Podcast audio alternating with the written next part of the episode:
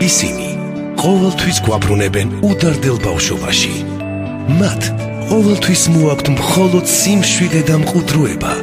იქ სიკეთე ყოველთვის იმარჯვებს ბოროტებაზე. მოასმენინეთ თქვენს პატარებს იმედის მომტანი კეთილის ღამრები. ბავშვობის დრო რადიო იმედზე. ეს ამბავი დიდი ხნის წინათ მოხდა.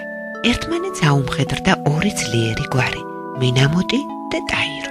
ამ ბრძოლაში მინამოტის გვარმა გაანადგურა თავისი მტერი.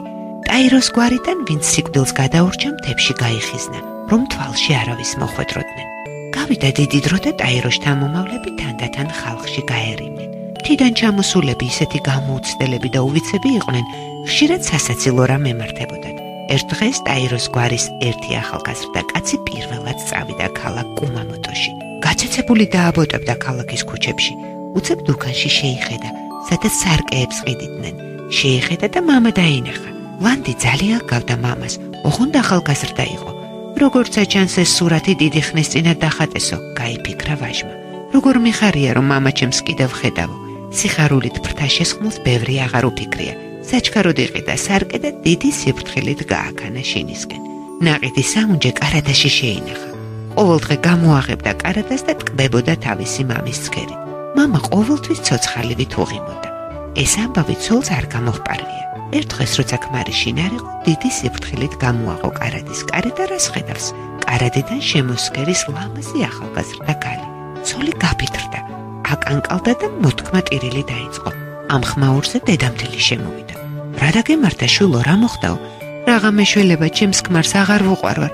ქალაქიდან ჩამოუყვანია ლამაზი ქალი და ჩვენს კარადაში ყავს დამალულიო. ხომ არ გაგიშდი გოგო აბა მაჩვენე სადმალავსო. აი ამ კარადაშია, მიდი შენ თვითონ ნახეო. დედამთილმა კარადის კარი გამოაღო. ამაზე ლაპარაკობ? ნუ ტერიშულო დამიჯერე. ამ მუშნობებრ ხანას მალე შეიძულებსო. ამ დროს ოთახში მონაზონი შემოვიდა.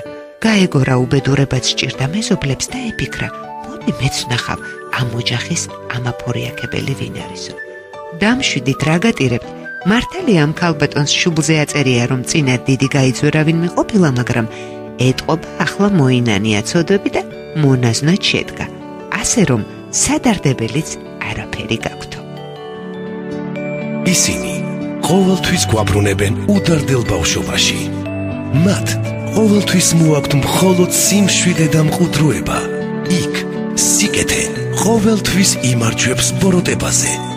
მოასმენინეთ თქვენს პატარებს იმედის მომტანი კეთილის ღამრები. ბავშვობის დრო რადიო იმედზე.